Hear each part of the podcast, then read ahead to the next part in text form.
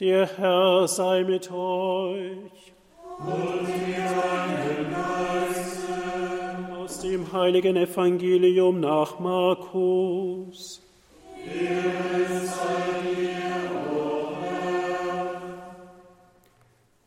In jener Zeit brach Jesus auf und zog in das Gebiet von Tyrus. Er ging in ein Haus, wollte aber, dass niemand davon erfuhr, doch es konnte nicht verborgen bleiben. Eine Frau, deren Tochter von einem unreinen Geist besessen war, hörte von ihm. Sie kam sogleich herbei und fiel ihm zu Füßen. Die Frau von Geburt Syrophenizerin war eine Heidin. Sie bat ihn, aus ihrer Tochter den Dämon auszutreiben. Da sagte er zu ihr, Lasst zuerst die Kinder satt werden, denn es ist nicht recht, das Brot den Kindern wegzunehmen und den Hunden vorzuwerfen. Sie erwiderte ihm, Ja, du hast recht, Herr. Aber auch für die Hunde unter dem Tisch fällt etwas von dem Brot ab, das die Kinder essen. Er antwortete ihr, Weil du das gesagt hast, sage ich dir, geh nach Hause, der Dämon hat deine Tochter verlassen. Und als sie nach Hause kam, fand sie das Kind auf dem Bett liegen und sah, dass der Dämon es verlassen hatte. Evangelium unseres Herrn Jesus Christus. Lob sei dir, Christus. Liebe Zuhörer, liebe Zuschauer, liebe Brüder und Schwestern im Herrn, dieses Evangelium war mir vorgegeben im August des Jahres 2011, als das ZDF zum ersten Mal nach Balderschwang kam. Ich habe es durchgelesen, bin dann ein bisschen erschrocken und habe mir gedacht, da habe ich jetzt wirklich die mieseste Karte in der Hand, die man überhaupt nur haben kann. So ein Evangelium äh, und das einem Publikum von einer Million darzulegen. Und beim zweiten Gottesdienst hat dann der Redakteur gesagt, ich habe das ein bisschen so angeberisch empfunden, aber gesagt, das sehen Sie vollkommen verkehrt. Stellen Sie sich einfach hier in die Mitte und Sie können ja die Karte so mitnehmen, aber reden Sie einfach frei, das wird dann nochmals ganz anders. Und ich habe dann damals äh, zu den Leuten, die verantwortlich waren, gesagt, wie wäre es denn, wenn ich über Exorzismus heute predige? Und ich glaubte wahrzunehmen, dass das grüne Pickel in ihr Gesicht trieb. Es geht ja um Exorzismus. Der Herr befreit die Frau vom Dämon, aber es sind bestimmte Themen, über die man natürlich jetzt nicht so in unserer Kirche sprechen möchte, die nicht so gern gesehen sind. Aber das Evangelium ist ja auch eine Steilvorlage für uns, über unseren eigenen Glauben einmal zu reflektieren. Bei der Version nach Matthäus heißt es, wir haben Markus gehört, Frau, dein Glaube ist groß, wie du geglaubt hast, so soll dir geschehen. Dein Glaube ist groß, liebe Brüder und Schwestern im Herrn. Und das ausgerechnet von einer syrophönizischen Frau, einer Heidin. Im Evangelium kommt nur noch ein anderes, ein einziges anderes Beispiel vor, wo der Herr den Glauben von jemand lobt. Und das ist der Hauptmann von Kapharnaum. Und wieder fällt auf ein Heide. Der Centurio ist Römer, er gehört nicht dem auserwählten Volk an, ein Heide. Das ist eine verstörende Linie, die uns im ganzen Evangelium begegnet, die Heiden. Schon bei der Antrittspredigt von Jesus in Nazareth sagt er, als die Menschen ein Wunder von ihm erwarten, Arzt, heile dich selbst, wir haben gehört, dass du da große Wunder gewirkt hast, tu es auch bei uns. Da sagt er zu ihnen sinngemäß, dass er keine Wunder wirken wird und dass es in Israel zur Zeit des Propheten Elisha viele Aussätzige und Elia gegeben hat, aber nur der Syrer-Naaman wurde geheilt und sonst keiner von den Israeliten. Und dann bei der Witwe von Zarepta auch wieder eine heidnische Frau. Dort ist der Prophet Elia eingekehrt und hat sie vor der Hungersnot gerettet. Das geht dann so weiter. Der Hauptmann unter dem Kreuz, das ist der Höhepunkt des Markus-Evangeliums, bekennt Jesus als den Messias wieder ein Heide. Im Unterschied dazu fallen die Jünger fast komplett durch. Gerade bei Markus wird es immer wieder geschildert, sie verstanden nicht, was er gesagt hat. Sie sind unverständig. Einmal platzt dem Herrn auch der Kragen und sagt, wie lange muss ich euch noch ertragen? Und jetzt habe ich es euch doch äh, mit mehrfach gezeigt, auch mit dem einen Wunder, mit dem Brotvermehrungswunder. Und jetzt haben sie wieder Brote, nur ein paar, die nicht reichen. Und der Herr sagt, ja, habt ihr denn das bei dem einen Wunder immer noch nicht kapiert, dass ich die Möglichkeit habe, äh, Brot zu vermehren, euch Nahrung zu geben? Oder bei dem Seesturm, Blaise Pascal sagt, wenn der Herr an Bord ist, wenn der mit im Boot des Lebens mit dabei ist, was sollte denn schon viel passieren?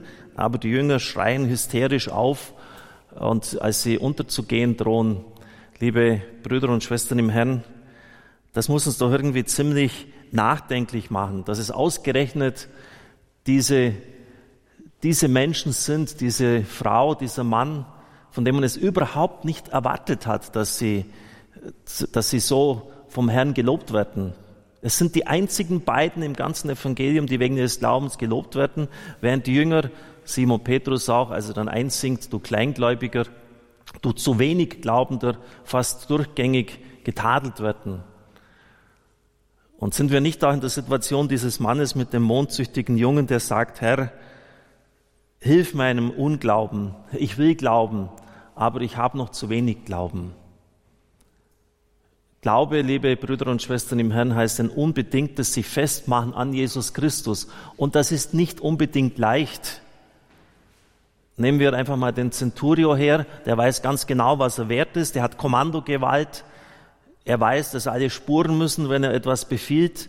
Ich habe Soldaten unter mir und sage zu einem geh, dann geht er, zum anderen komm, dann kommt er, tu das, dann tut er es. Da hätte Jesus auch greifen lassen können. So, jetzt mal her mit diesem jüdischen Wundermann und jetzt mach mal ein Wunder, sonst äh, lasse ich dich verhaften oder kreuzigen. Hätte sie auch so lösen können für sich. Aber er beugt sich. Er beugt sich unter die Autorität Jesu. Er sagt sogar, Herr, ich bin nicht wert, dass du mein Haus betrittst. Du kannst das Wunder aus der Ferne wirken, übrigens auch bei der syrophönizischen Frau. Und da ist Jesus erstaunt. Und auch bei dieser Frau, sie wird ja von Christus nicht gerade sanft angefasst, sie wird mit einem Hund verglichen. Die Juden haben ja mit den Heiden keine Beziehung und sie treten auch nicht in das Haus von ihnen ein. Bei Matthäus lesen wir sogar, dass die Jünger äh, gesagt haben, Herr, schick sie weg, sie schreit hinter uns her, sie ist ihnen lästig. Und der Herr sagt ja, es ist nicht recht, das Brot den Kindern, also den Juden, den auserwählten Volk wegzunehmen, es den Heiden zu geben aber sie lässt sich nicht beirren. Ich könnte Ihnen eine Geschichte nach der anderen erzählen, wo Leute auch aus der Pfarrei und der Bekanntenkreis sagen, jetzt ist da dieses Hindernis aufgetreten und es war ein Anliegen, das berechtigt war, Gott hat mir nicht geholfen. Warum soll ich noch an ihn glauben? Oder da ist ein lieber Mensch gestorben, da hat er bei einem schweren Krankheitsfall nicht geholfen und schon kündigt man den Glauben an Gott auf. Was ist denn das für ein Glaube? Es ist gar kein Glaube. Es hat mit Vertrauen, mit Hingabe gar nichts zu tun. Und wir müssen schon sehr aufpassen, dass uns die Heiden, jene, die von Gott bisher noch gar nichts gehört haben, nicht rechts außen überholen. Und es zeigt ja auch, es braucht Beharrlichkeit, es braucht eine gewisse Demut. Die Frau hat das einfach weggesteckt, dass sie mit einem Hund verglichen worden ist. Der Centurion hat sie aus seinem Rang nichts gemacht. Glaube und Demut gehören unbedingt zusammen. Und man muss sich auch beugen unter das, was Gott einem im Leben zumutet und auch zulässt. Es ist immer zu unserem Heil. Aber das muss die oberste Prämisse sein, dass, uns, dass wir daran glauben können, dass Gott keine Fehler macht. Und wir meinen immer, dass wir ihm genau vorschreiben müssen, was er zu tun hat. Ich sagte, bei beiden ist es gemeinsam, dass ihr Glaube gelobt wird. beiden ist gemeinsam, dass sie Heiden sind. Da wird die Missio ad gentes, die Sendung zu den Heiden, schon vorweggenommen, liebe Brüder und Schwestern im Herrn. Und die Heiden brauchen wir nicht lange suchen, die sind in unserer eigenen Umgebung. Leute, bei denen der Glaube keine Prägekraft mehr hat. Der Glaube hat für sie im Alltag überhaupt gar keine Bedeutung. Wenn sie wichtige Entscheidungen zu treffen haben, das machen sie mit sich selber aus. Exerzitien, mal Tage des, des Zurückgezogenseins mit dem Herrn auf ihn hören, was er sagen will, noch nie gemacht in meinem ganzen Leben. Und dann nennt man sich Christ. Und man verleugnet eigentlich die Kraft, die aus dem Glauben herauskommt. Und man tut gar nichts, um diesen Glauben auch nur annähernd zu leben, liebe Brüder und Schwestern im Herrn. Und es wird auch Zeit, dass unsere Kirche langsam sich wieder aufmacht, zu dieser Sendung zu den Verlorenen. Der Menschensohn ist gekommen, zu retten, was verloren ist. Alfred Delp im Gefängnis hat uns da ganz tiefe Worte geschenkt. Der Mensch kann die Kirche krank machen dadurch, dass er gleichsam nur in die Kirche flüchtet zur eigenen Sicherheit und Geborgenheit. Das ist sicher auch wichtig und gut, dass wir diese Möglichkeit haben. Wie anders gingen wir durch die Geschichte, wenn wir uns angehaucht fühlten von dem Heilswillen Gottes. Kirche ist man nicht aus ein bisschen Heilsangst, also hoffentlich werde ich noch gerettet und komme mal in den Himmel und nicht in die Hölle, sondern aus einem unbändigen Missionswillen heraus. So ist man Kirche, aus einem unbändigen Missionswillen heraus. Wir wollen die Menschen erreichen. Wir wollen sie für Christus und sein Reich gewinnen, weil unser eigenes Herz brennt, weil wir Erfahrung gemacht haben mit diesem Gott, wünschen wir anderen auch diese Erfahrung. Es geht also nicht darum, dass man ihnen irgendwie pragmatische Sätze, eine Doktrin überstülpt, sondern eine Begegnung durch uns mit dem lebendigen Gott ermöglicht. Wir sind trotz des Geistes, so Delb im Gefängnis, der uns innewohnt, müde und furchtsam. Wir trauen Gott, Gottes Geist nicht zu, aus uns etwas zu machen. Wir glauben der eigenen Dürftigkeit. Wir glauben ihr mehr als dem schöpferischen Impulsen des Herrgotts, der in uns unser Leben mitlebt. Wir glauben der eigenen Dürftigkeit mehr, der eigenen Begrenztheit, der Unmöglichkeit, Menschen für Christus zu erreichen.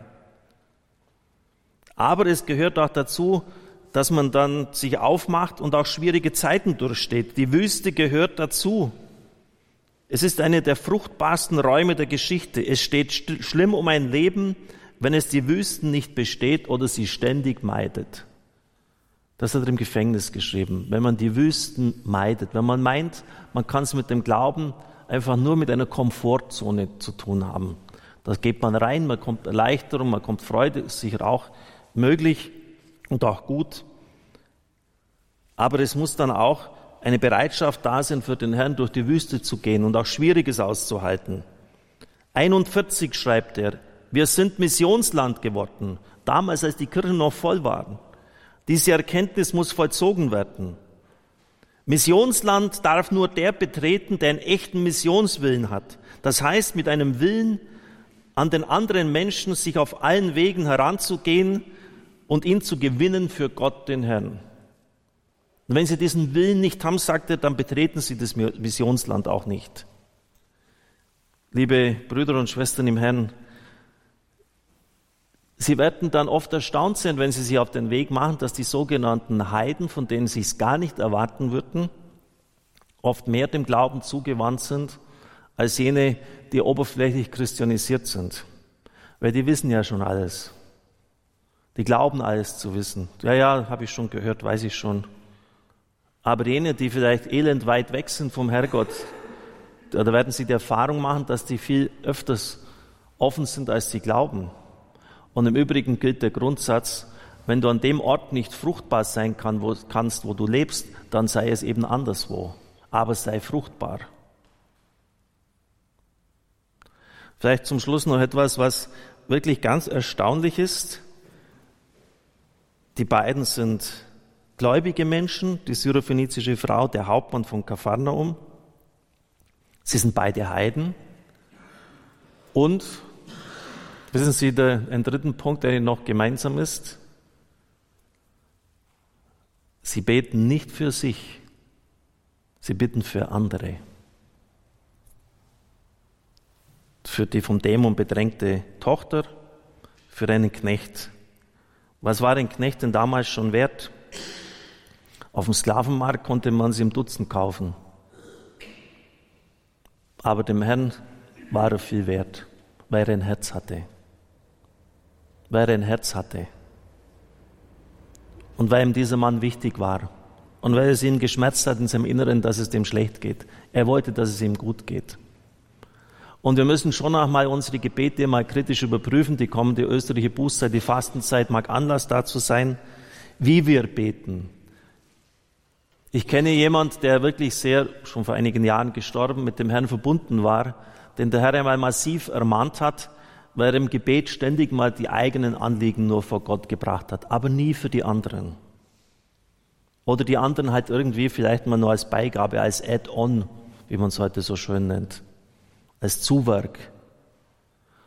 Und der Herr hat zu dieser Person gesagt, ich möchte, dass du die Danksagung der Kommunion anders strukturierst, bete zuerst für die anderen und dann für dich. Liebe Brüder und Schwestern im Herrn, dann wird's wirklich christlich. Und dann werden Sie feststellen, wenn Sie das tun, dass Sie die anderen mindestens genauso ernst nehmen wie sich selbst. Das heißt nicht, Sie brauchen die mehr lieben, aber mindestens genauso wie sich selbst, dann werden sie feststellen, dass ihre eigenen Gebete auch erhört werden. Aber es ist oft erschreckend, auch bei unseren Leuten, ein ständiges, fast schon neurotisches Kreisen um sich selbst. Haben Sie zum Beispiel schon einmal für Ihren Dienstvorgesetzten gebetet? Das gehört ins vierte Gebot hinein, Eltern und Vorgesetzte. Haben Sie es jemals getan? und all jene Nörgler und Stänker, die permanent gegen Papst Franziskus hier angehen, haben Sie schon mal wirklich für diesen Mann gebetet? Die Kritik ist oft übrigens unterirdisch und unglaublich primitiv. Die Leute sammeln aus dem Internet zusammen, was sie gerade finden, karren es auf den Müllkübel, auf den Mistwagen drauf und leeren es mir dann aus und glauben, dass sie mich da beeindrucken können. Man merkt, die haben nicht einmal eine einzige Schrift von diesem Mann gelesen, aber wagen es, ihn zu kritisieren. Haben Sie für den Papst schon mal gebetet? Für Ihre Vorgesetzten? Für Leute, die, wo Sie wissen am Arbeitsplatz, der hängt gerade schwer drin, dem geht's nicht gut. Für die Kinder, die Sie in der Schule zu unterrichten haben, im Kindergarten, die Ihnen anvertraut sind. Ich muss Ihnen sagen, gestern Abend war hier eine Stunde Anbetung und da hat David Röhl gesagt, er sitzt hier und spielt die Musik. Danke für Pfarrer Kocher, der betet und segnet oft mehr, als wir es vielleicht denken und wahrnehmen. David, das ist angekommen. Vergelt's Gott. Ja, da ist oft mehr dran, als man nach außen hin wahrnimmt. Und da sind auch manche Nächte, möchte ich jetzt auch mal ganz offen sagen, die ich niemand anderem zumuten möchte, gerade wenn riesige Entscheidungen sind. Liebe Brüder und Schwestern im Herrn, und da tut es dann gut, dass andere auch an einen denken. Liebe Brüder und Schwestern im Herrn, liebe Zuhörer, das Evangelium des heutigen Tages sollte uns vielleicht die grünen Pickel ins Gesicht treiben, weil es uns beschämt. Heiden machen das Rennen. Jene, die von Christus wenig bis gar nichts gehört haben, aber die ein unbändiges Vertrauen auf ihn haben. Heiden sind es. Und zu ihnen sind wir gesandt, sie zu retten, sie zu Christus zu bringen. Da wird oft viel mehr Frucht sein, als wir es uns denken. Es sind Leute, die sind demütig, die beugen sich, die machen Gott keine Vorschriften. Und es sind solche, die an das Heil anderer denken, die nicht selbstverliebt sind, nicht ständig um sich kreisen. Und das ist das schlimmste Übel der Kirche unserer Zeit. Und das hat auch ausgerechnet Papst Franziskus gesagt, eine Kirche, die nur um sich selbst kreist, ist neurotisch, ist krank. Und so eine Kirche schafft sich selbst ab. Das Evangelium des heutigen Tages ist es wert, dass Sie es nochmal zur Hand nehmen und meditieren. Amen.